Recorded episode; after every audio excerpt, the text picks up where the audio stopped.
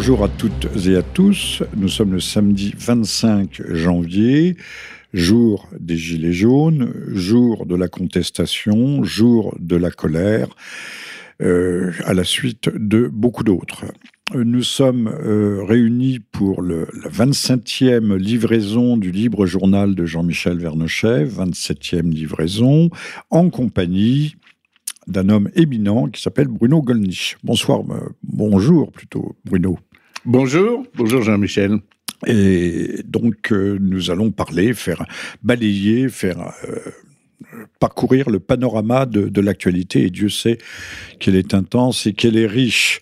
Par quoi commençons-nous, euh, Bruno? Euh, Nous commençons par, euh, pas par Carlos Ghosn, tout à l'heure. On le garde pour la Ah, tout à bonne bouche. Tout à l'heure, oui, oui, oui. oui. Alors, le, euh, la, la situation, hier, il y avait les- la CGT et, et consorts dans la rue.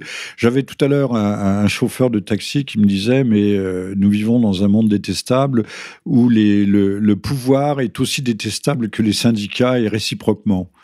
Oui, que c'est une banalité. Hein, les, euh, les, sociologues ou les politologues qui s'expriment sur les chaînes d'information continue disent qu'il y a une crise de la représentation.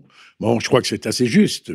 Il est certain que les, une grande masse de, de Français, et pas seulement en France, parce que j'ai l'impression que c'est un phénomène mondial. C'est Euh, un phénomène mondial. C'est un phénomène mondial. Mais euh, donc une grande masse de Français en particulier, puisque c'est ceux-là qui m'intéressent le plus, sans que je me désintéresse des autres, euh, ne se sentent plus représentés, se sentent plus représentés par les institutions. Et on a dit d'ailleurs des, euh, des gilets jaunes, enfin ce sont des, des gens sur lesquels le pouvoir s'exerce sans qu'ils aient eux-mêmes voix au chapitre.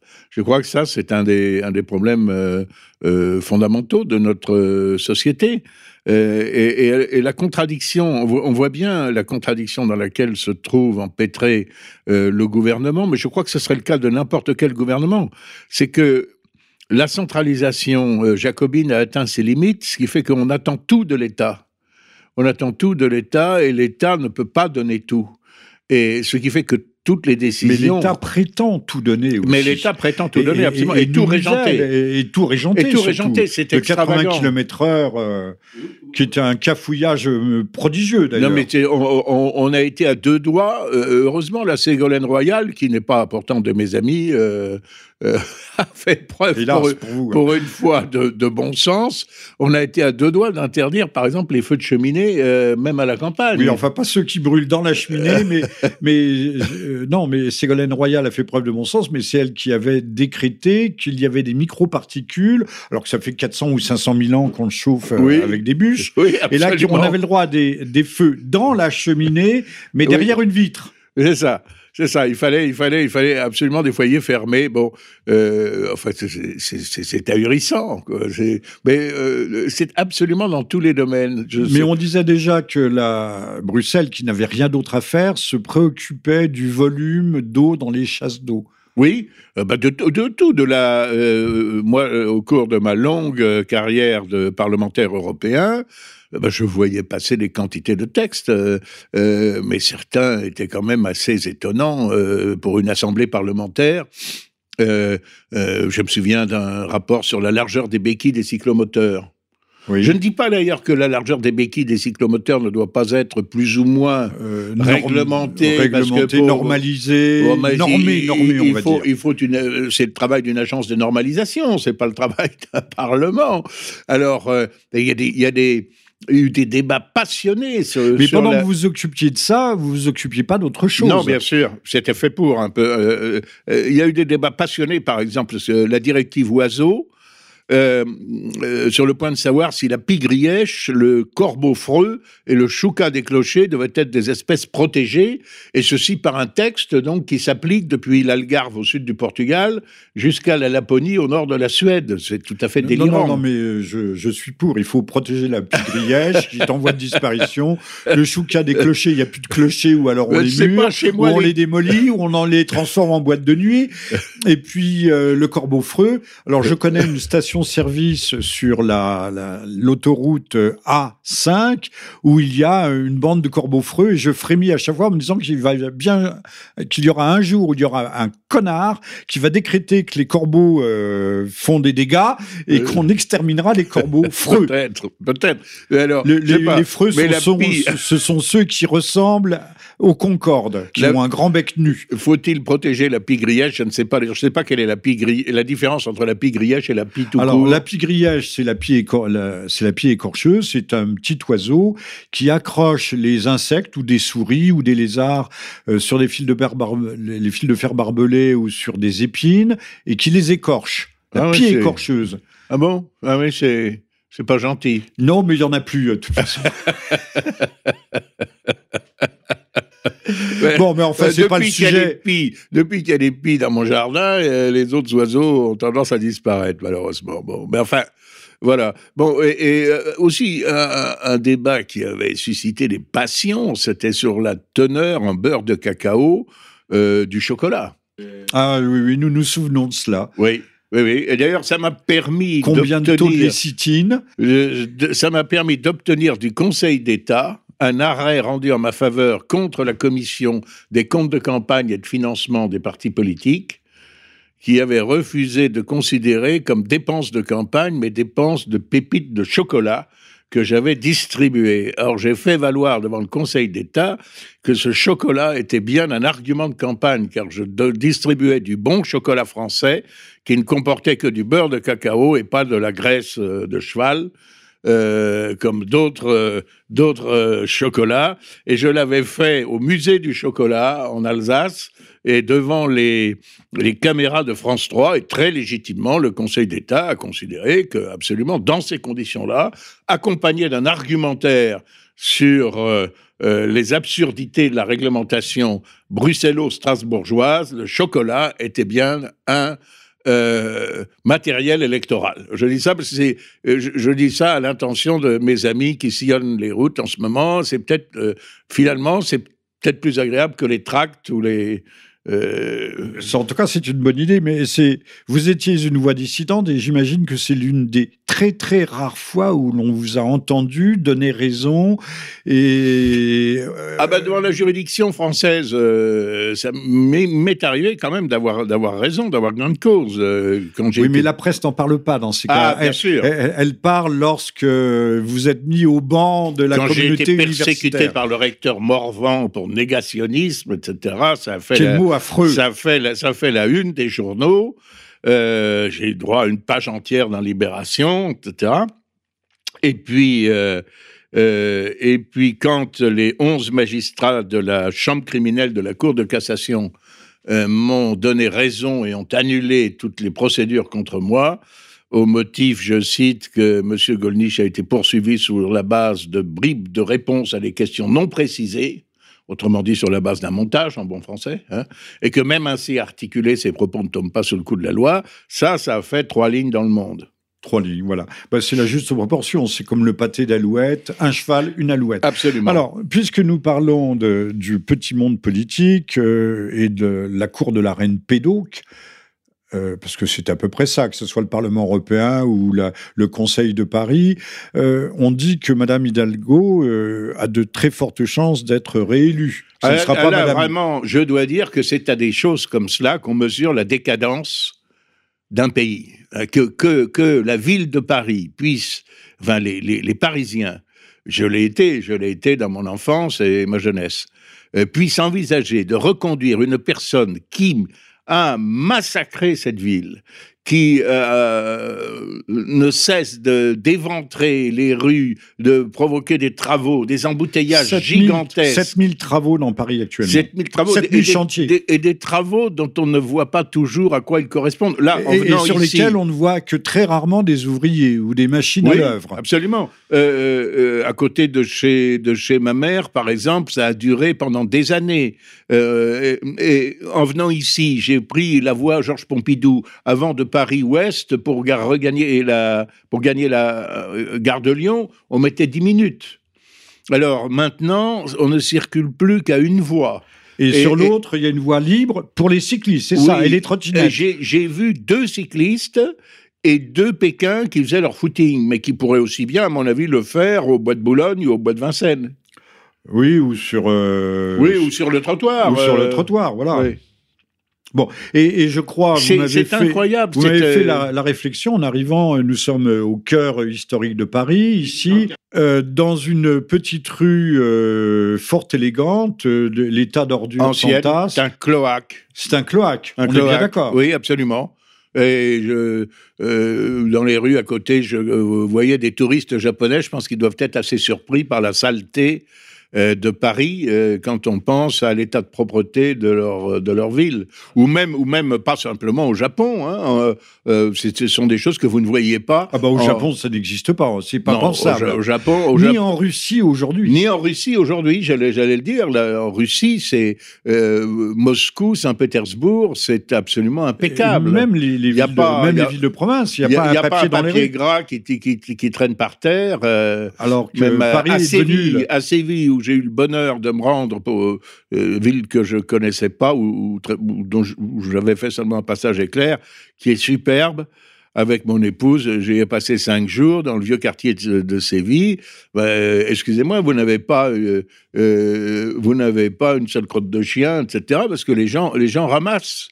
Voilà. Alors, je viens de passer, j'ai traversé aussi le, centre de Paris, les plus beaux quartiers, le, huitième, puis, euh, puis euh, le faubourg Saint-Germain. Et j'ai vu sur une grille, entouré de pigeons qui venaient chauffer avec lui, je pense que c'était aux abords des Champs-Élysées. Oui, c'était juste au débouché de, de la rue euh, Saint-Philippe-du-Roule, si je ne me trompe. au débouché, il y avait des, des clochards sur des grilles, entourés de pigeons qui chauffaient aussi avec eux.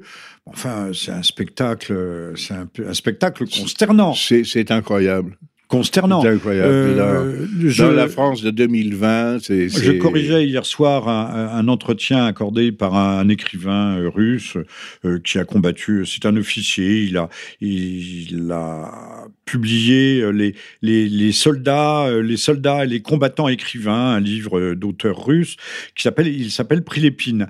Et, il disait, mais j'aimais Paris, mais, mais Paris est devenu d'une saleté répugnante. Absolument. Répugnante. C'est dit, il y a des mauvaises odeurs, euh, il y a des mauvais gens.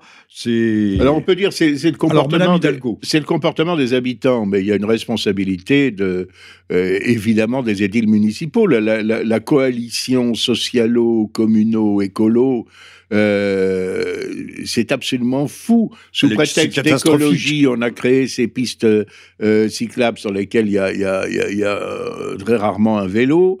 En réalité, ça provoque des embouteillages gigantesques. Je pense que la pollution n'a fait que s'aggraver par rapport à la fluidité qu'on voit dans certaines agglomérations, des agglomérations bien plus considérables que Paris. ça avait commencé il y a longtemps quand on mettait en sens une voie et tout d'un coup, en plein milieu de la voie, elle est mise en sens unique et puis elle redémarre dans le dans l'autre sens 200 euh, euh, ou 300 mètres plus loin, mais on est obligé de faire 2 km de, détour. Euh, le, du côté du, du 9e arrondissement, le Paris est transformé en un véritable labyrinthe. On ne peut plus circuler nulle ah part, ni se garer, ni circuler. Alors il y a certainement trop de voitures à Paris, c'est clair, mais on croit que à votre âge, allez-vous prendre une trottinette, fut-elle électrique, cher Bruno? Non. Non, et alors, il y a une chose qui. J'ai dû avoir une trottinette quand j'avais 6 ans ou 7 ans. Bon, c'est peut-être très bien, mais les trottinettes sont sur les trottoirs et on nous, on nous cache les statistiques d'accidents et de mortalité dues aux trottinettes et au vélo. Tout à fait, mais je voyais, hier, il y a quand même euh, il y a un reportage à la télévision dont je n'ai vu que, que je n'ai regardé que quelques instants, sur, euh, sur ces accidents. Euh, ah oui, quand même, on, oui, y Oui, oui, c'était, je sais pas quelle émission c'était, euh, je sais pas si c'était complément d'enquête, envoyé spécial, que sais-je encore, ce genre de genre d'émission d'enquête, je ne sais plus sur quelle chaîne non plus. il y avait, on, voyait des estropiés et, plus que les estropiés, puisque il y, y, a des morts. Oui, il y, a des morts. Mm. Et on nous a caché aussi longtemps les statistiques de mortalité à vélo. Alors, euh, qui va réélire Madame Hidalgo? Je vous rappellerai, euh, moi, quand euh, vous étiez petit garçon, mais nous sommes quasiment de la même génération, il y avait 5 millions intramuros à Paris, 5 millions d'habitants. Aujourd'hui, il y en a moins de 3. si je me Ah, souviens vous bien. Tant que- il y avait tant que ça à Paris Oui, Ah, oui, ça oui, entre 5 et 4 millions. Ah, je me souviens bien parce que les chiffres Ah oui m'avaient frappé à l'époque. Ah mettons 4, mettons que ça ne soit pas 5, Oui, mettons 4 oui. millions. Maintenant, on est à 2,5. hein. Oui. On en est à peu près à 2,5. Alors, qui habite Paris? Eh bien, les, les clients de Madame Hidalgo, ceux à qui on, on donne des logements sociaux, qui, sont, qui constituent une véritable clientèle électorale, et, et- et les, et les autres qui sont les, sa clientèle naturelle, les bobos. Ouais, il Les est, bobos. il est- il C'est est- pour ça qu'elle va être réélue. Entre les assistés, J'espère que non. Le pire n'est pas toujours sûr. Faut- entre les assistés, les bobos qui sont euh, Oui. à, à vélo, à cheval et à pédale, même, sans jeu de mots, évidemment. Il faut dire, il faut dire que l'offre n'est pas, pas extraordinairement satisfaisante parce que euh, les, les- les concurrents éventuels de Madame Hidalgo euh, font tous profession, font tous assaut d'écologie dog- dogmatique. Euh, Bah, Il y a l'homme à l'araignée, euh, encore plus. c'est un scientifique, mais le gouvernement des, des scientifiques. est- Oui, il faut se méfier du gouvernement des scientifiques, je crois. Oui, oui. Il y avait un très beau roman de Pierre Boulle euh, à ce sujet, où c'est le gouvernement des les prix Nobel prennent le pouvoir. Et, mais ça dégénère très vite parce que comme le, le monde s'ennuie, on va leur refaire des jeux du cirque grandeur nature. Il y aura même, euh, on va réinventer le débarquement, mais en donnant l'arme nucléaire aux Allemands. Enfin, c'est extraordinaire ce roman. bon? Le gouvernement, le gouvernement des prix Nobel cherchait. Mais Pierre Boulle est, un très très grand génie de la littérature populaire. C'est pourquoi on ne le dit pas. Oui, Euh, on a les je connais Américains. mal, j'avoue. Les, oui. les- les Américains ont adapté euh, le- la planète des singes, Oui, mais ce que l'on ne dit pas, c'est que dans la planète des singes vue par l'Amérique, l'homme meurt de son agressivité, et chez Pierre Boulle, c'est le contraire. Il meurt de son indolence, de son apathie, de son abouli. Il veut plus rien, et à la fin, euh, ceux qui servent de domestiques à la maison, c'est-à-dire les gorilles, les chimpanzés, les, les orang-outans, tout ça, le foot, le à, le foot à la porte à coup de pied dans le cul. Oui, oui, oui, oui. C'est une forme de grand remplacement. Euh, je voilà, si- la, la métaphore est, est- est- est transparente, Est transparente. Enfin, c'est quand même, euh, quand même, on pourrait s'interroger du point de vue de la, la, la philosophie, même de la métaphysique politique, que des gens comme Hidalgo, comme Hollande, aient pu arriver au pouvoir. J'ai entendu Hollande l'autre jour, mais c'est pire que euh, consternant. C'est Oui, il- effrayant à, à l'extrême. Non, mais il a une circonstance atténuante. Laquelle? Eh ben, il venait après Sarkozy. Oui. Et je crois que c'est ceci qui a facilité cela. Ben, on nous avait dit, on nous avait dit euh, qui va faire regretter euh, Mitterrand, Chirac, qui va faire regretter Chirac, ça sera Sarkozy, qui fera regretter Sarkozy, c'est Hollande, Oui. et qui fait regretter Hollande ou presque, c'est Monsieur Macron. oui. Alors, euh, on, on a dit deux mots sur Madame Hidalgo, mais c'est un roman qu'il faudrait qu'il faudrait réciter. Dire, c'est les contes de mille et Euh, que dire de Monsieur Macron, qui est, pourtant est désavoué euh, depuis plus d'un an, tous les jours que Dieu fait ou presque dans la rue, euh, qui n'a pas l'air d'en tenir compte, qui est toujours aussi droit dans ses bottes, sûr de lui, arrogant. Ou presque, ou en tout cas, il en donne l'apparence. Oui, c'est euh, oui, c'est ce qu'on dit. C'est vrai que oui, c'est vrai qu'il est d'une, il, a été en tout cas extrêmement maladroit, c'est certain. Euh, moi, je dois dire, euh, dans cette euphémisme. question, par exemple, des, des retraites, moi, ce qui me surprend, parce que c'est quand même un homme intelligent et on peut penser que il n'y a pas que des imbéciles autour de lui. D'ailleurs, contrairement à ce que l'on pense, les fameux députés La République en marche, euh, dont on disait bon, ce sont des néophytes, ils n'y connaissent rien. Euh, C'est vrai, mais j'ai fréquenté l'Assemblée nationale en même temps que le Parlement européen parce que euh, l'Assemblée nationale avait le bon goût de m'inviter aux réunions de la Commission des affaires européennes. Ils ont une commission des affaires européennes dont je trouvais d'ailleurs que les débats étaient beaucoup plus intéressants que les commissions parlementaires du, du Parlement européen. Donc j'étais extrêmement assidu à cette commission des affaires européennes et j'ai trouvé qu'il y avait malgré tout des députés de La République en marche qui tiennent la route. Mais, Mais- vous avez parfaitement raison, j'abonde. Je l'ai eu pendant toute la crise des Gilets jaunes, je les voyais sur LCI. C'était des, des visages totalement inconnus, euh, jeunes hommes, jeunes femmes, et, et qui s'expriment s'ex- convenablement. et qui ouais. s'exprimaient tout à fait convenablement, avec des raisonnements construits on- que l'on partageait ou que l'on ne partageait pas, mais qui tenaient debout. Donc ça veut dire qu'ils avaient fait euh, un criblage dans les ressources humaines qui n'était pas inefficace. Oui, oui, absolument. Mais ce qui est stupéfiant, par exemple, c'est que bon, ces gens, euh, je dis ces gens, euh, faute, faute de mieux, le gouvernement, les conseillers du gouvernement, les parlementaires qui ont une audience dans la majorité, etc., sont pas totalement idiots. mais cette histoire des retraites, c'est extraordinaire. Dans la forme, indépendamment du fond. par exemple, euh, en principe, quand on prépare une réforme dont on sait qu'elle va être très difficile à faire euh, accepter par l'opinion, il y a deux formules possibles, et deux seulement.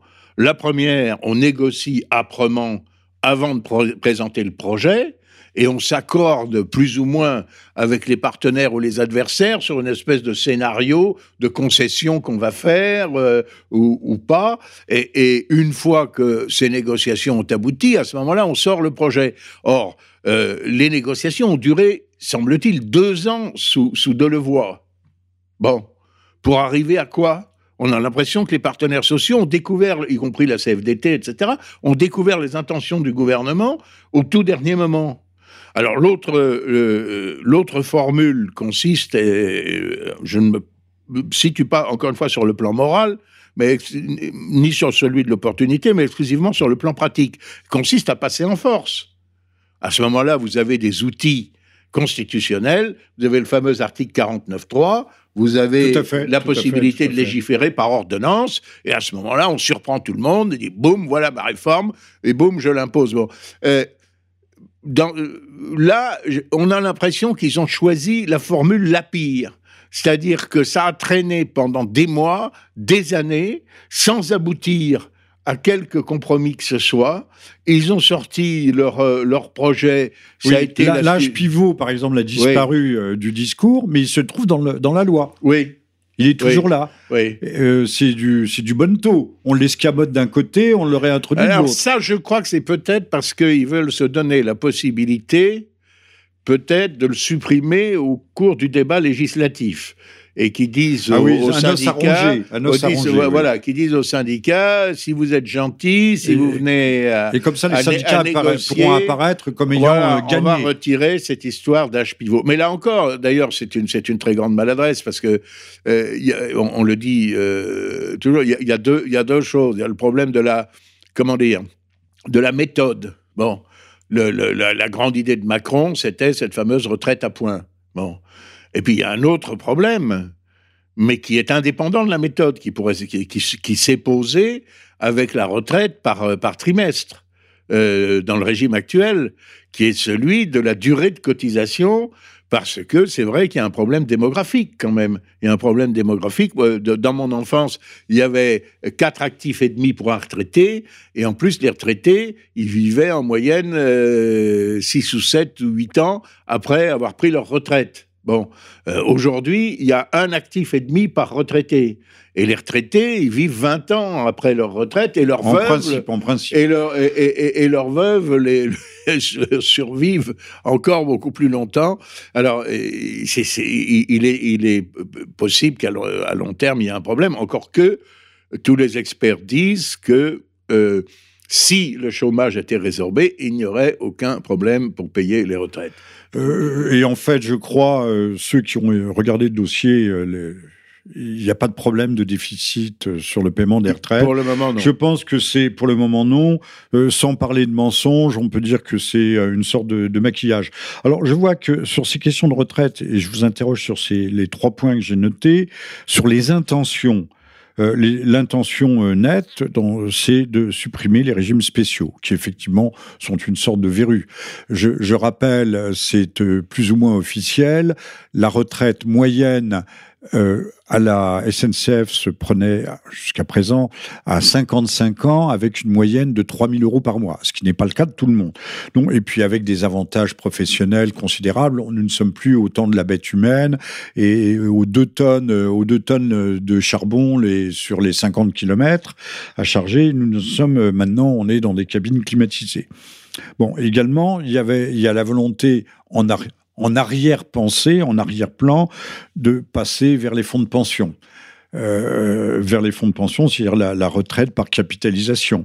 Alors tout ça est bel et bon si les, compagnies d'assurance ou de fonds de pension ne jouaient pas au casino planétaire, c'est-à-dire à la bourse, qui fait que comme aux États-Unis et je crois même au Japon, du jour au lendemain, les retraités euh, perdent tout ce qu'ils ont accumulé dans leur vie.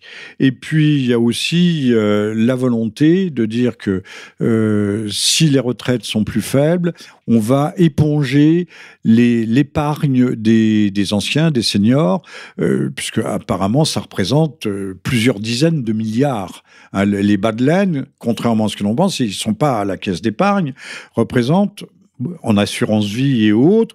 Donc on va, c'est de l'argent qu'on va remettre dans le circuit euh, supposément de la croissance. Alors, il y a ces trois, il y a ces trois motivations sous-jacentes. Euh, sur lesquels je, bah, je, vous demande de. Mais il y aurait beaucoup de choses à dire sur le terme croissance. Maintenant, les régimes spéciaux, euh, là aussi, euh, tout. L'État, l'État gère tout. Alors, par exemple, on veut s'attaquer aux régimes spéciaux des avocats. Bon, je veux dire, j'ai été avocat. Je crois que j'ai une retraite, euh, euh, mais je n'ai pas cotisé très longtemps parce que j'ai arrêté. Euh, j'étais d'abord, j'étais d'abord salarié dans, un dans un cabinet et je mon, mon, passage comme libéral, il a été très bref. Mais je dois avoir une retraite de quelque chose comme 100 euros par mois. Bon, bon, mais oui, c'est pas celle d'un ministre. Les, les avocats sont vent debout mais écoutez, ils ne demandaient rien à personne. Voilà, ils cotisent avec euh, leur propre dans leur propre caisse. Dans leur propre caisse. Et là, on veut leur piquer au fond, on veut leur piquer leur argent. Alors, ça c'est quand même assez différent du problème des retraites de la, à la SNCF. Bien entendu. Euh, qui, qui, qui, coûte, je crois, je ne sais plus combien, euh, de, un milliard par an à l'État ou quelque chose comme ça. Bon, non, non, mais on, veut, on met tout le monde, on fait un pot commun, mais avec des situations extrêmement euh, disparates. Oui, puis, et puis on s'aperçoit qu'au cours, euh, au fil du temps, euh, ces régimes spéciaux, alors ça, ça, s'appellera plus comme ça, ça s'appellera des dérogations, ça, ben, ben, on, on les reconstitue. On les reconstitue pour les militaires, pour les policiers, pour les douaniers, pour les danseurs de l'opéra, eh évidemment, les danseuses de l'opéra, on peut comprendre que à 60 ans, ce soit plus difficile de. Euh, mais écoutez, surtout qu'elle commence à travailler au fond. Elle, c'est celle qui travaille le plus tôt. Elle travaille sur travail forcé des enfants. Elle travaille. Elle commence à 6 ou 7 ans. C'est vrai, c'est vrai, c'est vrai. À 6 ou 7 ans, on est. Vrai. Euh, Alors c'est donc, c'est donc qu'il y a un certain nombre de justifications, mais euh, moi, je pense qu'il aurait fallu dissocier euh, tout à fait. Alors, euh, c'est vrai qu'il y a des corporations, par exemple les, agriculteurs, leur nombre a, prodigieusement diminué. Alors, il, y a, un très faible nombre de cotisants à la mutualité sociale agricole. Euh, pour euh, euh, le nombre d'agriculteurs retraités. Bon, ben là, il faut faire jouer la solidarité nationale, c'est entendu. Mais bah, était ce que l'on fait déjà pour les marins-pêcheurs, avec notamment les caisses de retraite des avocats et d'autres professions Les marins-pêcheurs, c'est une profession quand même extraordinairement pénible. Jean-Marie Le Pen, qui a fait les deux dans sa jeunesse, pour gagner un peu d'argent et de quoi financer ses études, qui a été mineur de fonds et il m'a dit, mineur de fond, c'est dur, mais marin-pêcheur, mais c'est sans comparaison avec marin-pêcheur. Les, paquets de mer euh, dans le froid, qu'on se prend dans la figure, et, c'est certain qu'il est certain qu'il y, a des, il y a des métiers euh, bon, qu'on ne peut pas mettre sur le même plan que.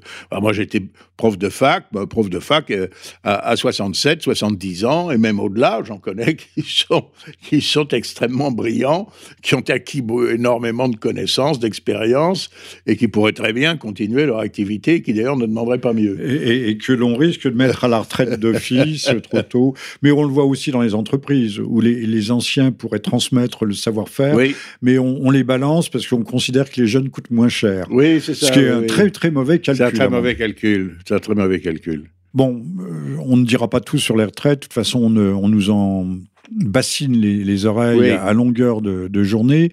Euh, un mot, alors on en parle ou on n'en parle pas, c'est selon, bien que vous soyez euh, retiré des, affaires. Euh, tout le monde parle d'une crise de financement du, Rassemblement national, puisque justement vous parliez de, de Jean-Marie Le Pen, et il y a une dette du Rassemblement à son égard de quand même de 400 000 euros. Le rassemblement, je viens, je dois être, vient d'être, euh, vient d'avoir une injonction à, payer. Il y a aussi la dette vis-à-vis du Parlement européen pour les emplois dits fictifs. Alors je ne me prononce pas, je ne sais pas, euh, mais il y a un certain nombre de dettes qui s'accumulent. Il va y avoir les, frais de la campagne, de la campagne électorale.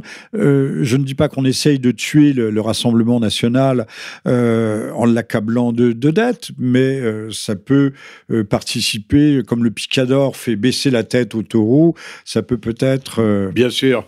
Bien sûr. aider à faire passer M. Macron, repasser. Parce qu'après Mme Hidalgo, il y aura M. Macron. Oui, oui. Alors, euh, en ce qui concerne les assistants euh, dits fictifs, là, c'est quand même une, une, incroyable persécution parce que j'affirme que tous nos assistants se sont livrés à un travail politique. Bien évidemment, les assistants, surtout quand nous n'étions que quelques non-inscrits au Parlement européen, on travaillait en poule. Autrement dit, moi, j'utilisais les services de la secrétaire de Jean-Marie Le Pen, lequel Jean-Marie Le Pen utilisait également les services de mon assistant. Ce sont des pratiques parfaitement euh, naturelles. Notre accusateur euh, était, un homme haineux, l'ancien président socialiste Schulz, dont l'assistant accrédité, c'est-à-dire euh, il y a deux catégories d'assistants, n'est-ce pas? Il y a les, les, assistants accrédités qui doivent résider à Bruxelles ou à Strasbourg et les assistants dits locaux, dont le règlement dit qu'ils n'ont pas à venir à Bruxelles ou à Strasbourg. C'est pour ça un certain nombre de commentateurs imbéciles ont dit Mais vous vous rendez compte, au Front National, c'est incroyable, ils avaient des assistants qui n'ont jamais mis les pieds à Strasbourg. Et oui, pauvre idiot, puisque c'est précisément ce qui est prévu dans la réglementation. Bon, et euh, euh, ces assistants ont fait un, ont fait un travail politique. Alors, mais c'est abominable. Euh, ça a été, ça servait au parti. un parti, c'est pas forcément une organisation mafieuse. À partir du moment où trois députés se mettent ensemble pour faire quelque chose, c'est un parti. Oui, mais comment, quand on veut tuer son chien, on, on dit qu'il a la gale qu'il a la rage, qu'il a la gale. Et, voilà. et, notre accusateur, M. Schulz, donc, ce président socialiste, lui, il avait un assistant accrédité, c'est-à-dire tenu de résider à Bruxelles, qui en fait résidait à Aix-la-Chapelle et qui était président d'une société commerciale, une Gesellschaft mit beschränkter Haftung, c'est-à-dire l'équivalent d'une société anonyme ou d'une société à responsabilité limitée, c'est un peu entre les deux, de droit allemand, donc d'une société commerciale, la société Euregio Tour, qui était l'agence de voyage du SPD, du Parti socialiste allemand. Bon, et c'est ce type-là qui a osé nous, euh, nous, mettre en accusation et euh, demander à Madame Taubira de nous poursuivre. Bon, alors euh, en réalité, les, bon.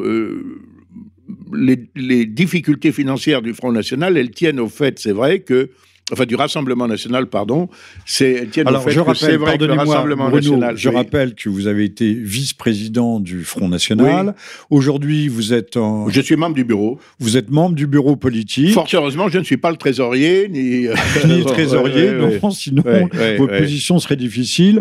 Je rappelle que vous venez, Bruno Gollnisch, de publier, mais c'est le Parlement européen qui l'a publié, les, un lexique juridique multilingue que je recommande très chaudement et qui va d'ailleurs être étendu à, encore d'autres d'autres idiomes. Un peu le fruit de mon expérience à la fois de, de linguiste universitaire et de parlementaire parce que j'ai été membre pendant longtemps de la commission juridique du Parlement européen et on s'aperçoit que les les, les, les, termes de droit n'ont pas le même sens. évidemment, euh, euh, dans le système de common law, par exemple, il faut une high court, il ne faut pas traduire ça par haute cour. La haute cour bah en droit français, ça n'a rien à voir, et ainsi de suite. Euh, et comme un district attorney n'est pas, c'est un procureur et tout ce que l'on veut à la fois, il y a un juge d'instruction. Absolument. Absolument. Alors, c'est un lexique en français, anglais, allemand, japonais, russe et latin. Voilà. Et latin. Et, on, latin, latin, on s'est amusé avec mon assistant non fictif euh, avec le latin parce que quand même beaucoup de nos concepts juridiques euh, de, ce qu'on appelle la grande famille juridique romano-germanique, le droit des pays latins et des pays germaniques, bon, euh, viennent du droit romain. Et, je, je, suis en train de préparer une édition où l'on ajoutera l'arabe, le chinois, dans la version moderne et traditionnelle qui a Et le japonais. Et, euh, le japonais, il, y est déjà. oui. l'arabe, le chinois et l'espagnol. Alors, je rappelle que vous êtes à l'écoute du 27e Libre Journal de Jean-Michel Vernochet, en compagnie de Bruno Gollnisch, membre du bureau politique du Rassemblement national, et que nous sommes le 25 janvier 2020. Alors, euh, Bruno, je vous rends la parole. Euh, ces, affaires de financement, puisqu'il y a aussi bien la dette intrafamiliale que euh, les, poursuites indues, qui sont des qui sont tout à fait tout, à fait arbitraires, risquent-elles de pénaliser ou d'hypothéquer la, la, campagne Sans doute, sans doute. Je crois. Écoutez, je, ne peux pas. Je, n'ai pas encore toutes les informations. Nous avons une réunion du bureau national lundi. je crois que un des problèmes vient de ce que euh, il y avait une organisation euh, qui était chargée de, récupérer les fonds et qui s'appelait Cotelec, euh, qui s'appelle toujours d'ailleurs Cotelec, et, à laquelle les dont sympathisants étaient conviés à prêter de l'argent moyennant un taux d'intérêt de, de, de, 3%. Et, euh, c'est mieux que la caisse d'épargne. C'est mieux que la caisse d'épargne. Et, et, cette, euh, cette organisation Cotelec a prêté euh, au, Front National, mais doit faire face aussi au remboursement, évidemment, d'abord au service des intérêts et au remboursement des, de, des gens qui éventuellement veulent retirer leur, euh, leur argent. Et par conséquent, euh, Cotelec a présenté, euh, qui est dirigé par notamment enfin, par Jean-Marie Le Pen, enfin qui a été créé en tout cas à son initiative, a présenté sa créance. Bon, et il est certain que ça pose des problèmes au Rassemblement national. Mais je voudrais le problème de fond, il est surtout que la moitié du financement des formations politiques il est euh, euh, fonction de la représentation parlementaire et que la nôtre est abusivement minorée. S'il y avait par exemple la proportionnelle, s'il y avait la proportionnelle, nous aurions euh, plus de 100 députés. nous aurions, je crois, 150 députés, nous en avons une dizaine. Nous aurions quantité de sénateurs, nous en avons deux. Bon, et, la moitié du financement public des formations politiques il est fonction de euh, la représentation parlementaire. Et, là, il y a évidemment une, une injustice en boucle, en quelque sorte. C'est-à-dire que notre représentation politique est minorée, nos ressources financières par le fait même, le sont aussi, et, c'est bien commode, évidemment, pour nos adversaires. Je pense que ça n'empêchera pas nos candidats de faire de très bons scores euh, aux prochaines municipales. On voyait euh, sur les kiosques à Paris une grande affiche et un, plafond de verre qui éclatait au-dessus de la tête de, de Madame Le Pen. Euh, donc la grande crainte, mais c'est pas une crainte, je pense que c'est une crainte tout à fait construite et tout à fait euh, téléguidée, pilotée, c'est, euh, puisque l'on veut, la stratégie, c'est opposer Madame Le Pen, mais en position de faiblesse, euh, avec le dos rempli de, banderilles, à Monsieur Macron. Oui, mais c'est, ça, c'est, il est possible que ce soit ça la stratégie, j'en suis pas sûr, parce que je crois, je crois que maintenant la peur a changé de camp. À vous penser Oui, je pense que la peur a changé de camp parce que je crois que euh, M. Macron, et, pas seulement lui, mais ceux qui le soutiennent dans l'établissement, l'établissement officiel ou l'établissement l'establishment officieux, ses sponsors, etc., se rendent compte, petit un, que la popularité de Macron a considérablement diminué, et petit deux, que l'audience quand même des, des idées du Rassemblement national, si imparfait que soit cette formation, imparfaite que soit cette formation politique, ne cesse de progresser. Alors vous savez, c'est ça, c'est la fable de Guillou qui crie au loup. Euh, ça, c'est ce que me racontait ma grand-mère pour me, me conseiller de ne pas euh, attirer euh, indûment l'attention des, autres. Hein. Guillou crie au loup, au loup, les villageois sortent avec des bâtons, etc. Des fourches. des fourches. et puis, il n'y a pas de loup. Et Guillou a fait une bonne blague. Bon. Et puis, une deuxième fois, Guillou recommence. Bon. Euh, et, les villageois sortent et il n'y a toujours pas de loup. Et une troisième fois, le loup arrive. Le loup arrive. Et, plus personne n'y croit. Et, Guillou appelle au secours, plus personne ne sort et le loup bouffe Guillou. Alors je ne sais pas si euh, on peut comparer euh, Guillou Macron au loup Marine Le Pen, à la Louve en l'occurrence, mais je, je crois qu'il serait assez moral d'ailleurs que les choses se passent ainsi. Alors, il y a, je vous soumets une hypothèse d'école. Ne croyez-vous pas habituellement, tout le monde dit la stratégie de Macron va être de gagner des positions sur le Front National, donc de faire de la surenchère. On se souvient que lorsqu'il a été élu, euh, c'était en 2016, n'est-ce pas? Euh, Il était allé au Puy du Fou, il était allé à je ne sais quelle commémoration, commémoration de, Jeanne d'Arc, quelle célébration de Jeanne d'Arc, euh, et que là, au fond, ce n'est pas, ça ne serait pas mais c'est moi qui le dis, ça ne serait pas de regagner des, des, parts de marché sur le marché euh, nationalitaire ou patriotique, en, somme, ou identitaire. Mais je termine, ça serait au fond le grand enjeu, ça serait au fond les abstentionnistes.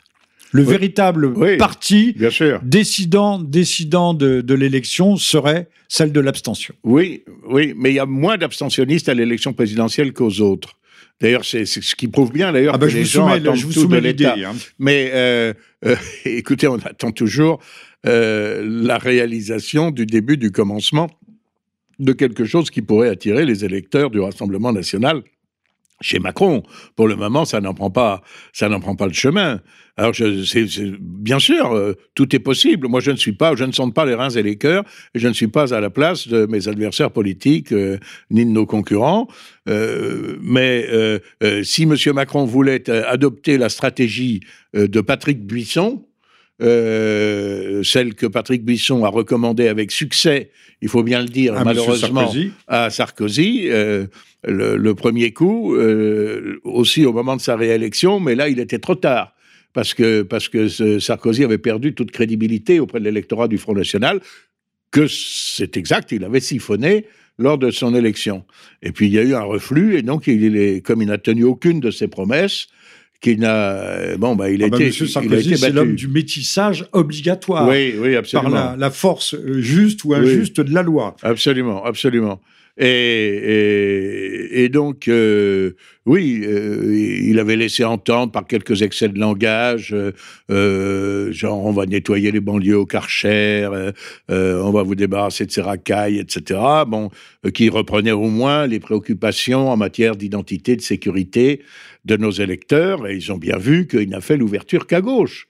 Il n'a fait l'ouverture qu'à gauche. Le fameux ministère de l'éducation nationale, pardon, l'identité nationale euh, a été confié à M. Besson, qui était un des, députés de gauche au départ.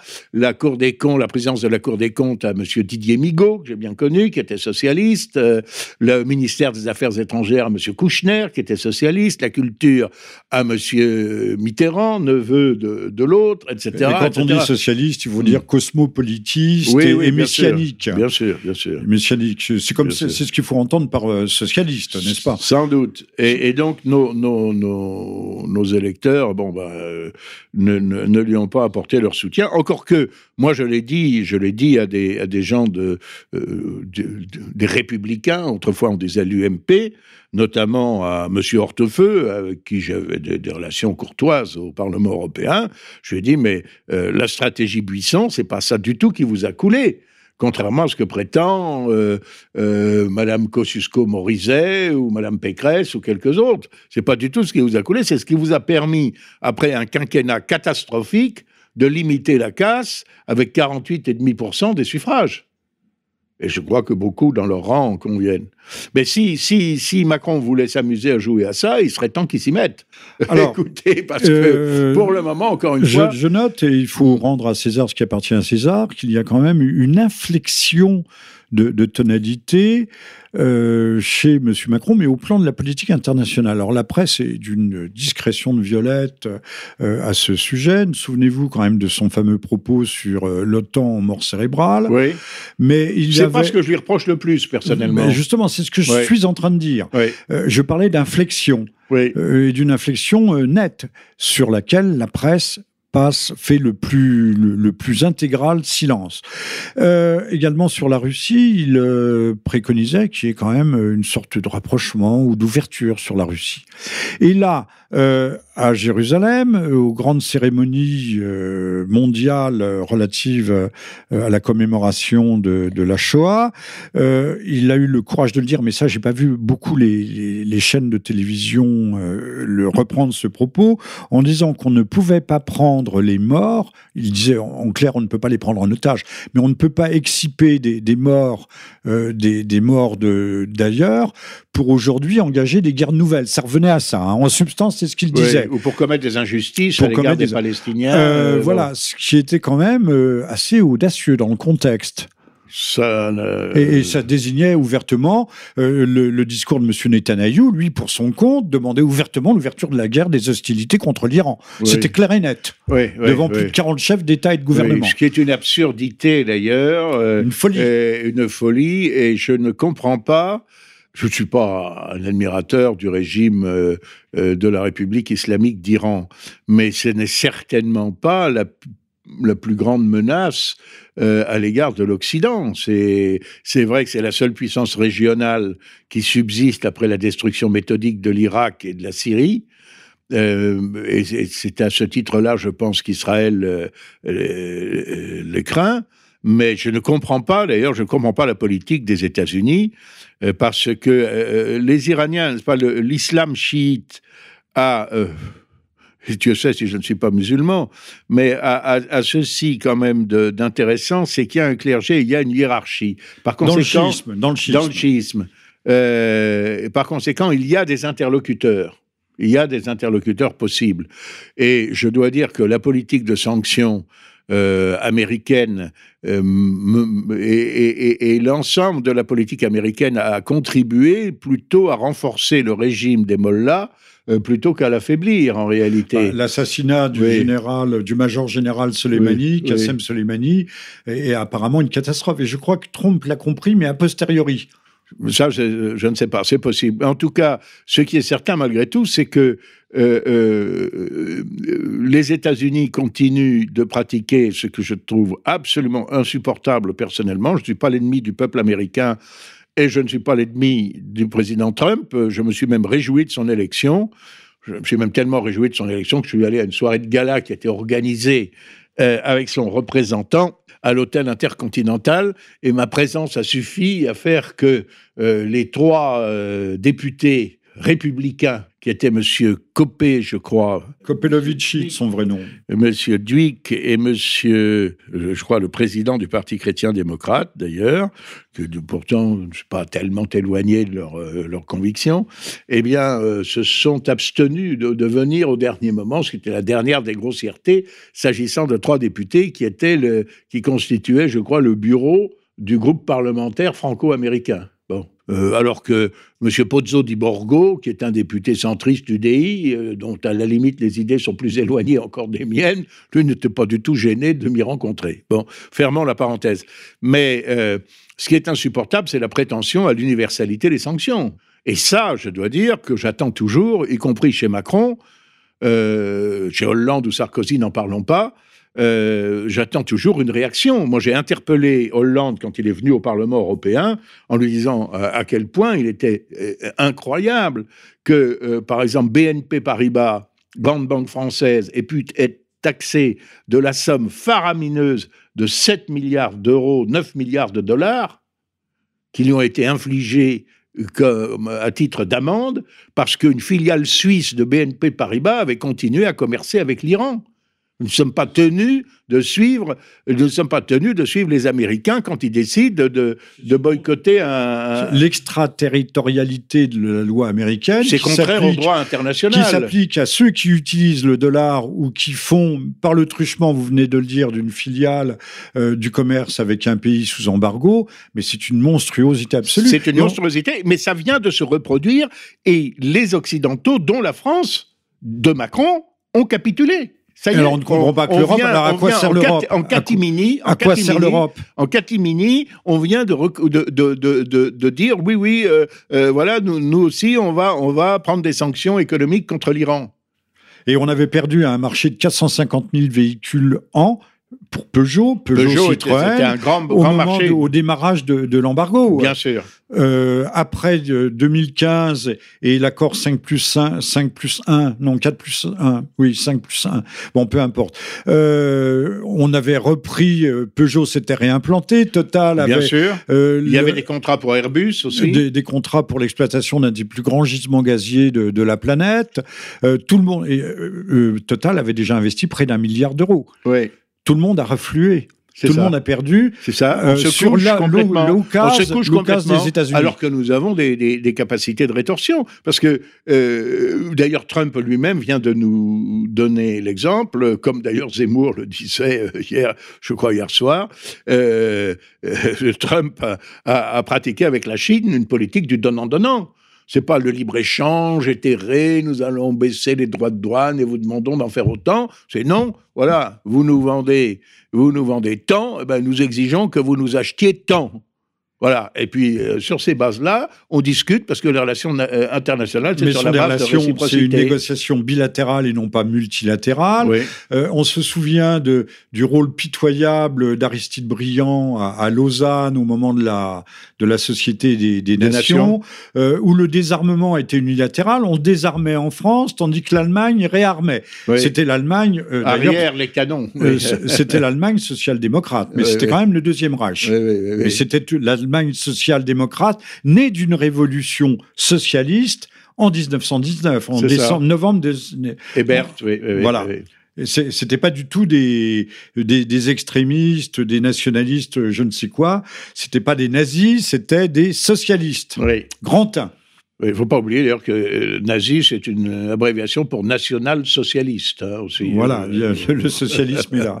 euh, moi, je suis pas socialiste, donc je suis, je suis insoupçonnable à ce titre. Le, le socialisme euh, en soi de- pourrait être une très noble et très belle chose, à condition que ça soit un, un véritable socialisme et non pas l'enrichissement d'une euh, d'une nomenclatura, d'une Tout à fait. voilà, d'une d'une oligarchie partisane et sectaire.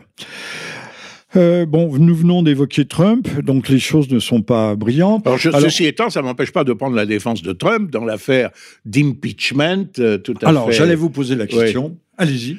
É- écoutez, je suis quand même étonné de du caractère superficiel des commentaires en, en France, parce que bon, c'est vrai que c'est sans doute pas très bien que Trump appelle le président ukrainien et Oh, lui dise bon ben écoutez, Moi, c'était direct. hein. on vous a on vous a filé du fric, on vous a filé des armes, etc. Bon ben soyez gentils, essayez de voir un peu ce qui se passe, ce qu'a fait chez vous le fils euh, Biden. Ben, on sait bien que c'est un escroc. Bon alors C'est voilà. un trafiquant et un escroc. Voilà, voilà. Alors, mais ce qu'on alors, enfin, dit- comme alors, le fils Fabius, les d'ailleurs. démocrates, les démocrates disent, les démocrates disent, c'est scandaleux, c'est abominable, il a abusé de ses pouvoirs. Sauf qu'on oublie de dire que Biden, quand il était aux affaires euh, euh, sous le, je ne sais plus, il était secrétaire d'État, vice-président, je ne sais, j'avoue, j'ai un trou de mémoire, euh, sous, Obama, avait fait exactement la même chose. C'est-à-dire qu'il avait essayé d'user de son influence pour précisément, au- auprès des autorités ukrainiennes,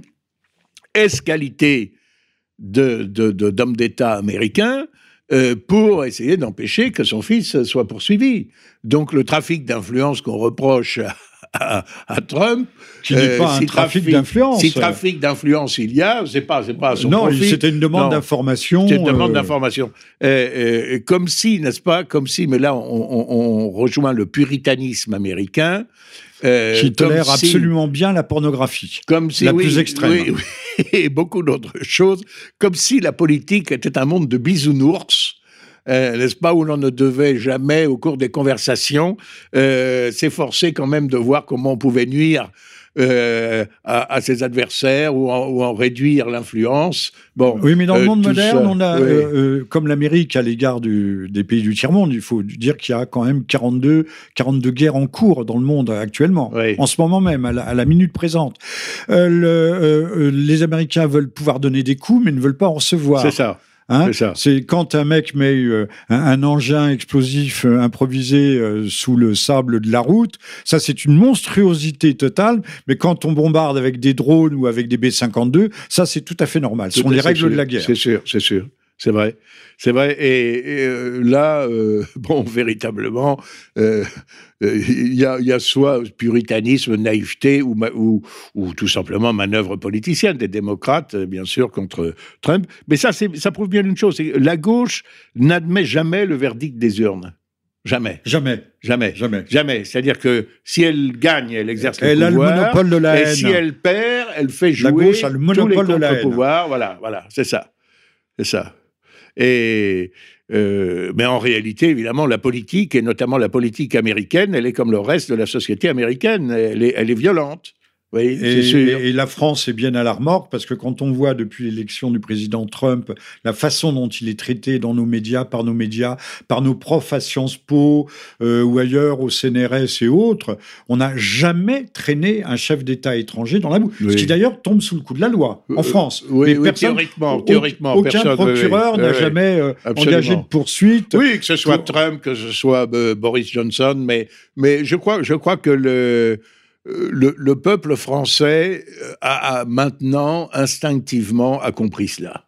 C'est ça, c'est ça le grand fait nouveau, c'est que ce matraquage, il a encore une influence chez certains, mais de plus en plus de gens s'en On devient détachent. imperméable. Ouais. Un peu comme à la fin d'ailleurs du, du régime soviétique où la langue de bois ne fonctionnait plus du tout, puisqu'on avait inventé la perestroïka, la glasnost, pour essayer, en, adoptant d'ailleurs des techniques de communication du monde occidental, am- notamment américaine, mais ça marchait pas, les gens n'y croyaient plus. La, la Pravda, on savait bien qu'il fallait traduire le mensonge. Oui, oui, oui, oui, absolument. La Pravda, c'est la On vérité. disait, oui, oui, oui, oui, on disait, il n'y a, il y a pas de, il n'y a pas de vérité dans la, dans la Pravda, il n'y a pas de nouvelles dans les Izvestia ou quelque chose comme ça, je crois, ou l'inverse, je ne sais plus. Parce que Izvestia sont les nouvelles et Pravda, c'est la C'est la vérité. Oui. Euh, Et par antiphrase, oui. Alors, nous, nous, vous étiez à l'écoute, on n'a pas encore tout à fait conclu, mais nous nous acheminons vers la conclusion de ce 27e libre journal de Jean-Michel Vernochet en compagnie de Bruno Gollnisch, membre du bureau politique du Rassemblement national, ancien député européen, ancien député euh, français. Euh, nous avons fait un tour d'horizon, hélas, un peu trop rapide. Euh, Est-ce que M. Trump est réellement menacé? On n'a pas de nouvelles. Aujourd'hui, nous sommes le samedi 25 janvier 2020. Euh, c'est- normalement, le- l'instruction de la procédure d'impeachment, c'est-à-dire de destitution, prenait fin cette nuit aux États-Unis. Oui, moi je crois que ça va aller assez vite et que les jeux sont faits, puisqu'il n'y a, y pas la majorité. Je crois qu'il faudrait une majorité des deux tiers au Sénat américain. Je rappelle que le Sénat américain, incidemment, c'est 100 personnes. Hein.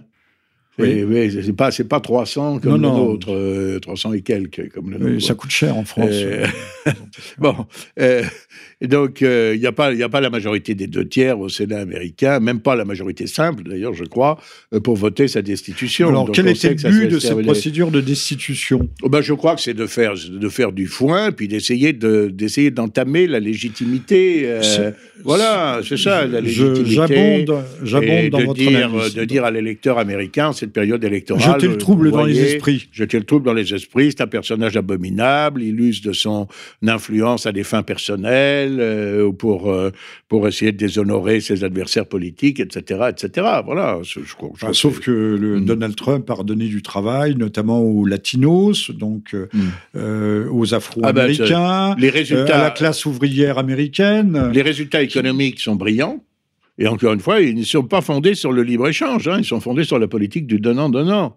Bon, et d'ailleurs, euh, on peut dire la même chose d'ailleurs de, l'Angleterre euh, euh, post-Brexit. Il est assez amusant. Moi, comme je garde des vieux journaux pour faire du feu, au moment d'allumer le feu sous la cheminée, il m'arrive de les relire. Je suis tombé sur un certain nombre d'éditoriaux du Monde, de la Croix, etc., décrivant euh, de fa- façon apocalyptique ce qui allait se passer euh, après le Brexit. C'est assez drôle de lire ça aujourd'hui, parce qu'on s'aperçoit qu'il n'y a aucun problème. Aucun, aucun Britannique n'a été expulsé de France. On se rend en Grande-Bretagne toujours aussi facilement qu'avant. Euh, Je ne vois pas d'ailleurs pourquoi ça ne serait pas comme ça Bien sûr, bien sûr, mais ça, je crois que c'est l'ignorance et le matraquage et la. Et, la, et puis de créer des, faux problèmes. Des faux problèmes. Moi, je me souviens que dans mon enfance, où Dieu sait, la Grande-Bretagne ne faisait pas partie de l'Union européenne, on allait en Grande-Bretagne extrêmement facilement. D'ailleurs, on n'a-t-elle jamais fait partie véritablement, sauf pour toucher, toucher de l'argent. Euh, Madame Thatcher, c'était. Ah, il contribuait quand même. Il contribuait give quand me même. back my money. I want, enfin, I want my money back. Oui. Euh, mais ces gens n'ont jamais été dans, ni dans Schengen, dans la zone de sécurité de Schengen, ni non plus dans la zone euro. Donc, Ce que je souhaite, Jean-Michel, vous qui avez été et qui êtes toujours un défenseur euh, éminent de la francophonie. Ce que je souhaite, c'est que quand même cette sortie de la Grande-Bretagne de l'Union européenne va mettre un peu un frein à la dictature omniprésente de l'anglais. Je, je, je n'ai pas d'hostilité à l'égard de la langue anglaise. C'est une tyrannie. C'est une Encore une fois, la, la, la langue anglaise. Une peste. Euh, voilà, j'ai une version anglaise de mon lexique juridique, hein, bien sûr, c'est important de parler l'anglais, d'accord. Mais en ce moment, c'est infernal. C'est pire que tout. Renault, c'est la French Touch. Euh, les les les dés, les je sais plus comment ça s'appelle, tout, tout, mais c'est incroyable cette. Et puis on comprend euh, même plus les mots qui sont utilisés. Je sais même pas si ceux qui les euh, utilisent. Euh, ou Bayer, c'est For a Better Life ou quelque chose comme ça, alors que c'est une marque allemande. si c'était für ein, ein besseren Leben, on si on critique le globish, il faudrait. On se moquait des, des petites fourmis bleues du temps du président Mao qui étaient en bleu de chauffe. Mais nous, on porte l'uniforme des garçons vachés, cowboys, des garçons vachés américains, puisqu'on porte le, bas d'une salopette. Le, blue jean, le blue jean, c'est une salopette. Oui, absolument. Et, tout le monde, et même dans les quartiers les plus chics à Neuilly, et je la trouve personnellement inconfortable. Et, je, préfère, je préfère le velours côtelé, euh, y compris pour faire mes travaux de jardinage. Les, dames portent des blue jeans, les hommes portent des blue jeans. Euh, non, non, notre technicien à qui je rends hommage, qui était là de bonne heure ce matin, lui porte un pantalon de, coupe moderne, mais en toile crème.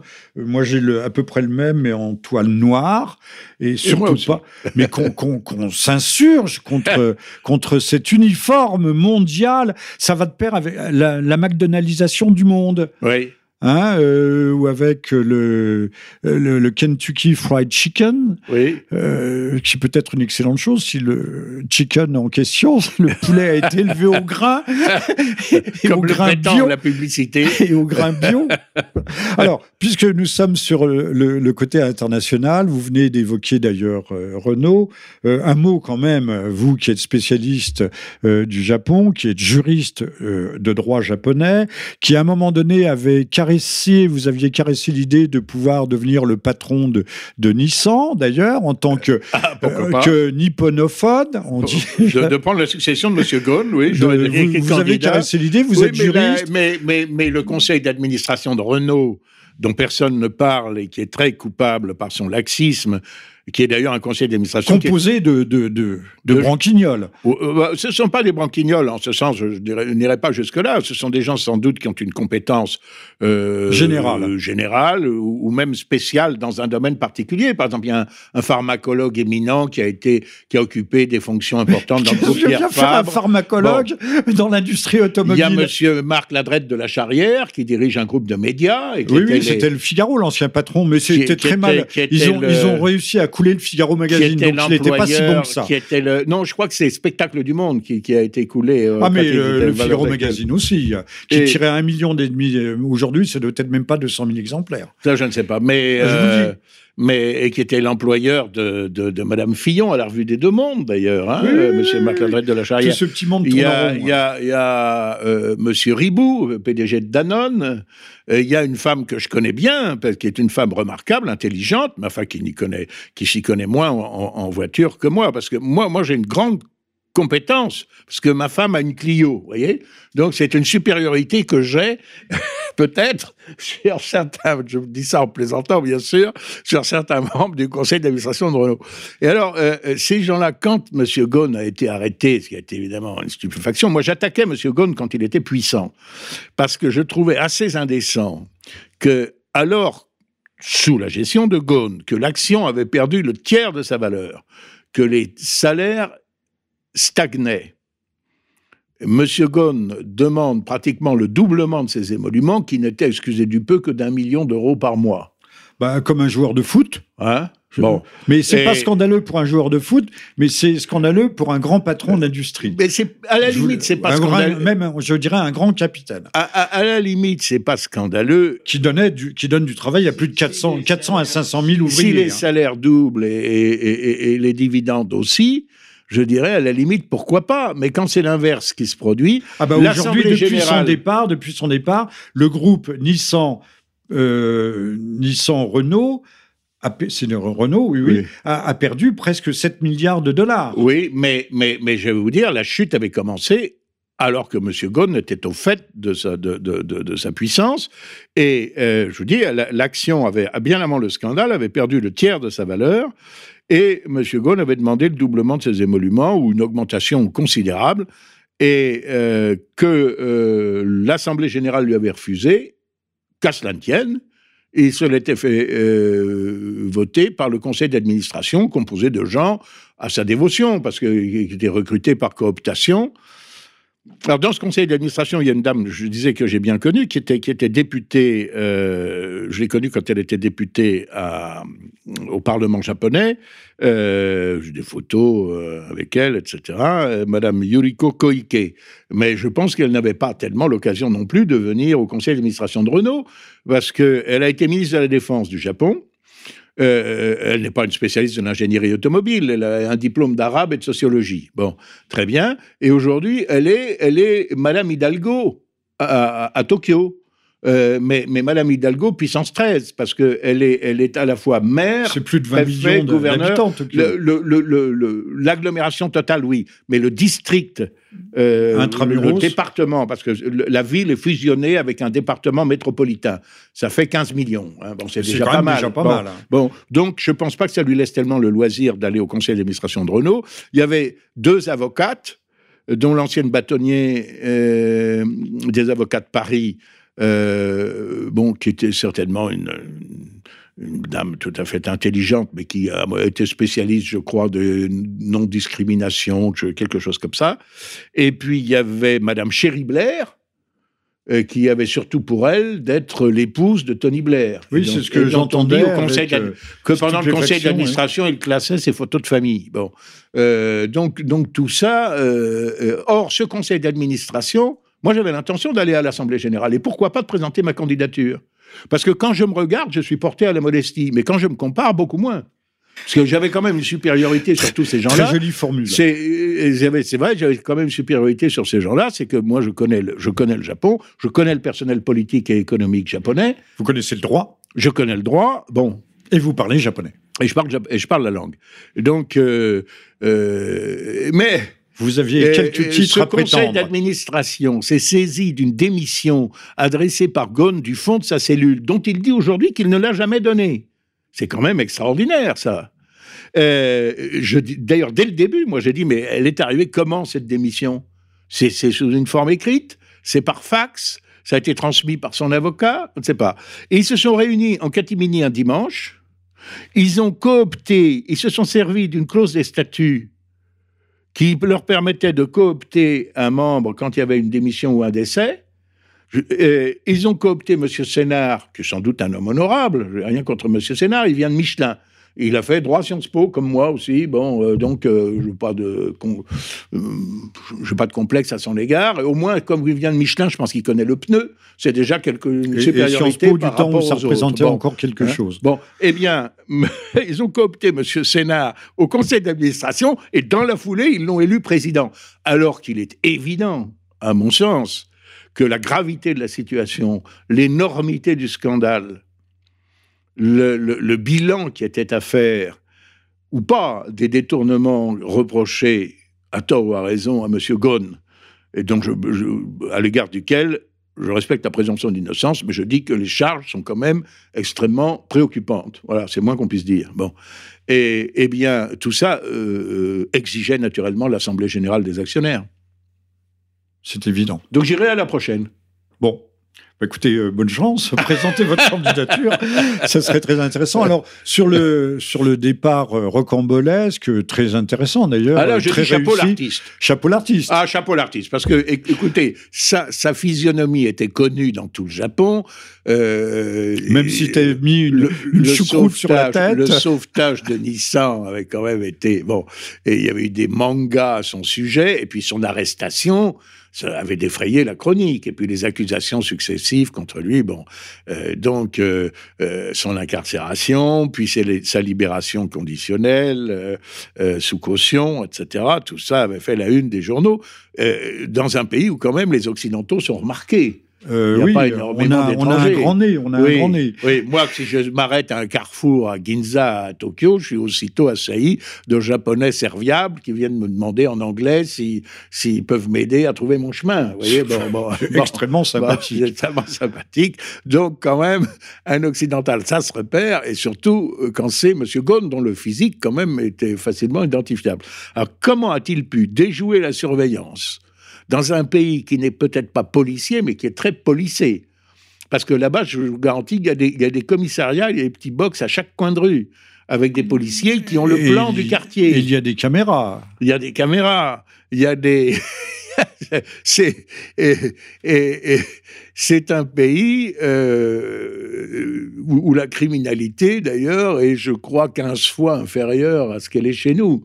S'il y a un vol à l'étalage dans un supermarché. Et où la La peine de mort n'a pas été supprimée. Non, non, non, non, non, non, elle est encore appliquée. Elle est oui. appliquée, Oui, rarement, mais appliquée. oui, elle est, elle est encore Et appliquée. où il n'y a pas d'immigration, ou très peu. Euh, et- et il commence à y en avoir parce qu'on leur explique qu'à cause de la dénatalité, il faut qu'il y ait de l'immigration. Alors voilà, ça là aussi, là aussi, ils sont programmés pour le grand remplacement. La nationalité japonaise ne s'obtient Ah, pas serait, très facilement. ça pas comme une ça. dizaine d'individus Oui, par oui. an. Oui, oui, ça, une quinzaine. Ça, ça, ça, ça, ça s'hérite ou ça se mérite. Oui, oui, là aussi. Oui, oui, oui. Je connais des gens qui l'ont acquise. Il y a même, il y a même un personnage assez étonnant. Il y a un Finlandais vivant au Japon qui a réussi à obtenir la nationalité japonaise et qui a été élu au Parlement japonais. Ça, c'est assez extraordinaire. Et c'est le seul à venir au Parlement japonais en kimono. Vous voyez? C'est c'est Bon. fou. Son désir d'intégration. Mais dans l'affaire Carlo Ghosn, quand même, les autorités japonaises, notamment judiciaires, ont perdu un peu Ah, la face. Ah oui, ça. Et en Asie, ça. Oui, oui, oui, oui. en Asie, ça a une grande incidence. Oui, oui, oui. C'est sûr. Et, et ce qui est préoccupant dans tout ça, outre le, bon, le cas personnel de M. Ghosn, je crois que c'est à peu près réglé. Il est au Liban. Euh, les autorités libanaises lui ont interdit de quitter le pays, ce qui est une très bonne chose pour lui, parce que si elles ne le lui avaient pas interdit, il aurait été plus ou moins contraint, au moins moralement, de se rendre en France. Et je ne suis pas sûr qu'en France, les choses se seraient forcément très bien passées pour lui. Je vous rappelle quand même que on parle des procédures au Japon, on ne parle pas de la procédure aux États-Unis. Aux États-Unis, il a plaidé coupable. On risque la perpétuité. Euh, euh, aux d'avoir au moins 30 États-Unis, pour éviter des poursuites judiciaires, il a payé un million d'euros et Nissan a payé 15 millions d'euros. Pour précisément dissimulation. Alors je me demande là encore en quoi les États-Unis. euh, en quoi les États-Unis sont-ils euh, compétents pour juger des détournements éventuels commis par Nissan ou au préjudice de Nissan Ben, C'est Ben, simple, c'est parce qu'il y a tout. des actionnaires euh, américains. chez- se mêlent de tout. Voilà. Et ils se mêlent de tout. Et donc, euh, euh, M. Ghosn a plaidé coupable aux États-Unis, enfin plaidé coupable.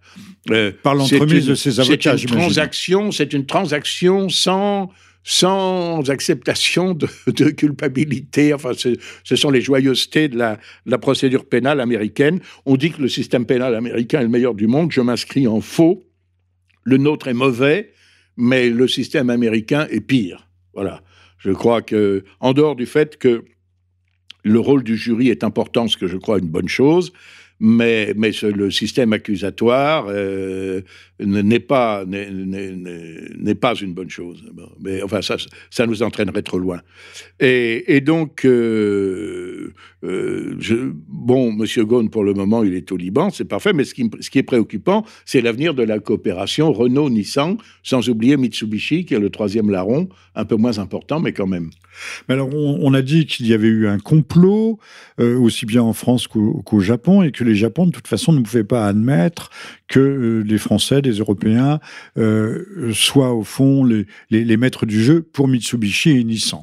Non, mais alors, il y a une chose que M. Ghosn a dite et qui est vrai, selon moi, c'est qu'il y a eu une perte de confiance à un moment de la part des Japonais quand l'État français, tout d'un coup, s'est arrogé le doublement du droit de vote chez Renault, alors que Nissan, et je vous rappelle que ce sont des participations croisées et que Nissan aujourd'hui est plus gros que Renault.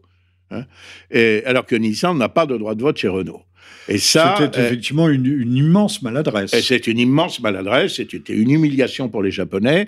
Et quand il a été question de fusion, alors Ghosn dit aujourd'hui qu'il n'était pas partisan de la fusion. Euh, ça, tout ça euh, reste à discuter. Mais ce qui est certain, c'est que la fusion euh, intégrale plutôt que le partenariat euh, flottait dans l'air et Nissan n'y était pas favorable, avait peur de perdre euh, son autonomie. Et il est indiscutable que des, hauts cadres dirigeants de Nissan, dont, dont, Saikawa par exemple et d'autres, ont dénoncé les agissements de Ghosn au fisc japonais, mais aussi, peut-être aussi parce qu'ils étaient déjà l'objet d'enquête eux-mêmes et qu'ils ont tiré le parapluie en disant écoutez, ce qu'on a fait, on l'a fait sur ordre du patron. Voilà. Euh, parce que les explications de M. Ghosn, il était, j'ai vu sa conférence de presse à Beyrouth, et, il présente ça de façon extrêmement convaincante. Mais euh, quand il dit, par exemple, on m'inculpe pour des, pour des euh, rémunérations que je n'ai pas perçues, c'est vrai qu'il y a des millions d'euros qui étaient des rémunérations différées. Mais c'est lui qui avait demandé que ce soit différé. Pourquoi? Pour éviter le plafond qui était imposé par la législation japonaise. Voilà. Donc il faisait un homme habile. Voilà, il faisait bon. Euh, monsieur, monsieur, monsieur Ghosn se faisait payer par Renault, se faisait payer par Nissan, se faisait payer par le consortium euh, de droit néerlandais qui coiffe euh, Nissan et, Renault. Je crois que c'est. Il a donné le, le, deuxième facteur qui a détruit la confiance. Ça, c'est pas lui qui va le dire. C'est qu'au Japon, vous avez le droit d'être riche mais euh, il, faut quand même mais avec des fonctionnaires qui ne sont pas trop trop bien payés, des patrons d'entreprise qui, sont... très bien payés, mais moins payés qu'aux États-Unis. oui, c'est sûr. payés, bien sûr. C'est sûr. C'est sûr, mais aux États-Unis, ça atteint des proportions euh, euh, faramineuses. Ceci étant, on est dans un système intégralement libéral, tandis que les patrons français du 440 sont souvent, je ne dis pas que c'est le cas de Gaune, encore que ce sont souvent des hauts fonctionnaires qui sont propulsés là, quelquefois par la faveur du pouvoir politique, généralement d'ailleurs avec la faveur du pouvoir politique, qui n'ont pas créé l'entreprise dans laquelle euh, qu'ils dirigent. Qui, sont des bureaucrates qui vont pantoufler. Qui, qui, quelquefois la dirigent très mal et qui partent avec des retraits de chapeau, des stock options, des, des, des, des avantages considérables et à mon avis indécents dans ces moments où l'on demande aux Français les plus modestes de se serrer la ceinture. Alors, je ne dis pas que ce sera le mot de la fin. Je vais vous laisser euh, conclure, au moins en, quelques mots, sur un sujet libre. Euh, vous étiez à l'écoute ce samedi 25 janvier 2020 du 27e Libre Journal de Jean-Michel Vernochet. Je rappelle que euh, notre invité était Bruno Gollnisch, qui vient de publier, mais ce n'est pas commercialisé, mais on le trouve. On le trouve, un lexique juridique multilingue, livre technique, mais utile s'il en est. Euh, moi-même, Jean-Michel Vernochet, j'ai publié il y a quelque temps, récemment, La France en flammes, aux éditions Décime, livre qui fait suite à mon livre euh, Les Gilets jaunes, l'insurrection civique. Euh, et je demande pardon à mes lecteurs pour les coquilles qui encombrent ce premier livre, mais qui est important, qui en temps réel essayait d'écrire l'histoire, ou en tout cas la chronique, euh, de ces mouvements euh, sociaux qui sont tout à fait inédits euh, dans l'histoire dans l'histoire française, qu'elle soit tout à fait contemporaine ou un peu plus, même de 68, ça n'avait pas duré aussi longtemps. voilà, donc... Long de Gaulle avait sifflé la fin de la récréation. Et tout le monde était rentré, et tout le monde était rentré, et tout le monde Après un premier essai malheureux. Euh, comme il y avait eu à la suite de, en Irak, à la suite de bombardements américains sur des camps du, du Hezbollah irakien, donc des camps chiites, il y avait eu une trentaine de morts. Euh, le Hezbollah irakien était en, avait pénétré dans la zone verte et avait assiégé entre guillemets l'ambassade américaine, c'est-à-dire euh, tracé quelques graffitis. Les, les GIs, enfin les Marines, euh, avaient l'arme au pied et ont balancé quelques grenades lacrymogènes. Et au coup de sifflet, tout le monde s'est replié.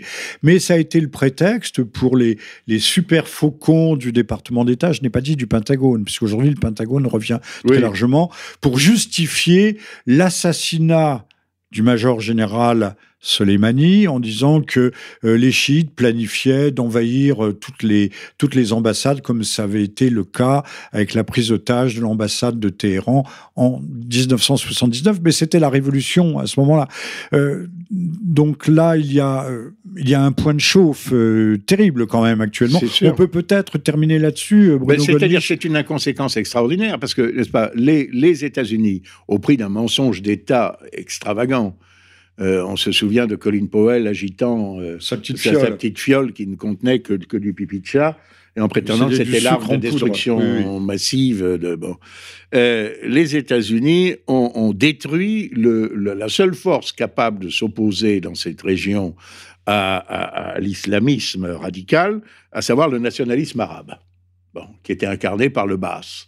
Et ensuite, dernièrement encore par euh, le, le, le syrien et Bachar el-Assad. Absolument. Ils ne sont pas parvenus à l'abattre. Bon, ils, sont, ils ont détruit euh, le régime de Saddam Hussein, qui n'était pas un enfant de cœur, qui était un dictateur comme pratiquement tous les dirigeants de, de, de, de, la région, mais enfin où le statut des femmes, le statut des chrétiens, etc., était infiniment préférable à ce qu'il est devenu aujourd'hui.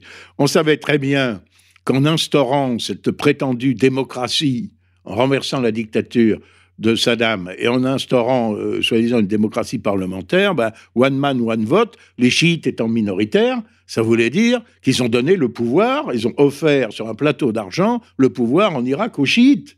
Bon, et évidemment, l'Iran, euh, de ce fait, a étendu sa sphère d'influence, étant sa sphère d'influence euh, en, en, Irak aux chiites d'Irak, en Syrie aux alaouites qui ont avec lesquels ils ont quelques affinités religieuses, puisque les Alaouites, comme le nom l'indique, reconnaissent aussi Ali comme l'imam, même s'ils ne sont pas des. Euh, oui, on ne va pas faire de théologie ils sont également proches des, proches des chrétiens. Voilà, ce ne sont pas des, ce sont pas des, des, des chiites de duodécimains, mais, mais, mais quand même. Et puis le Hezbollah, qui est, qui est aussi euh, euh, l'émanation d'une partie de la population chiite libanaise. Alors évidemment, il y a un arc iranien qui est important, mais avoir donné le pouvoir aux, chiites, avoir renforcé l'influence de l'Iran et puis euh, et maintenant venir s'en plaindre. Et maintenant venir s'en plaindre, ça me paraît très typique de l'inconséquence qui a souvent été, il faut bien le dire, le fait de la politique américaine. Et maintenant, on voit, on termine peut-être là-dessus, à Bagdad, hier, la foule, hier le vendredi 24, jour de la prière, les, foules se soulevaient non plus contre la corruption du gouvernement ou son impéritie, mais pour demander le départ oui, des troupes ils ont réussi à se mettre tout le monde à dos. Et, à, resserrer, d'une certaine façon, à resserrer les rangs en Iran même de la population, parce qu'on a bien vu des manifestations après la destruction de, euh, du vol euh, de, d'Ukrainian Airlines, euh, mais c'était très peu de gens, c'était, de, c'était une poignée de gens. Et la, la, presse nous a montré en nous disant il y a un soulèvement contre le régime, mais pas du tout. C'est, il faut voir l'exact contraire de ce que nous montrent les caméras officielles. enfin, officielles, c'est LCI, BFM. Euh, CNews et compagnie. Hein. Bruno Gollnisch, un dernier mot? Merci de votre invitation. J'espère que euh, votre libre journal restera libre dans cette libre radio, euh, ce qui n'est que plus nécessaire en ces temps où les libertés d'expression se réduisent considérablement. Je pense à l'infâme loi Avia, une loi liberticide de plus, qui, sous prétexte de lutter contre le discours de haine, euh, ben, restreindra considérablement les libertés publiques dans notre pays, et qui s'ajoutent aux lois Perben, Pleven, Guesso, euh, euh, Taubira, j'en passe et des pires. Qui font maintenant qu'il est extrêmement difficile de s'exprimer librement en histoire, en morale, en politique et dans quantité de domaines. Le discours des dissidents que nous sommes étant baptisé discours de haine, ce qui est bien commode parce que la haine est un sentiment absolument insusceptible de mesure, et le discours de nos adversaires qui sont au pouvoir, discours d'amour, de justice et de charité, cette, euh, cette imposture est tout à fait scandaleuse, inacceptable et appelle à l'insurrection au moins morale de nos compatriotes. Mais vous oubliez de dire, cher Bruno, en tant que juriste, que la censure n'existe plus dans ce pays. Merci à vous, Bruno Golny. Je rappelle que vous êtes membre du bureau politique du Rassemblement national. Merci à toutes et à tous et nous nous disons à, à très bientôt pour un nouveau Libre Journal. Au revoir.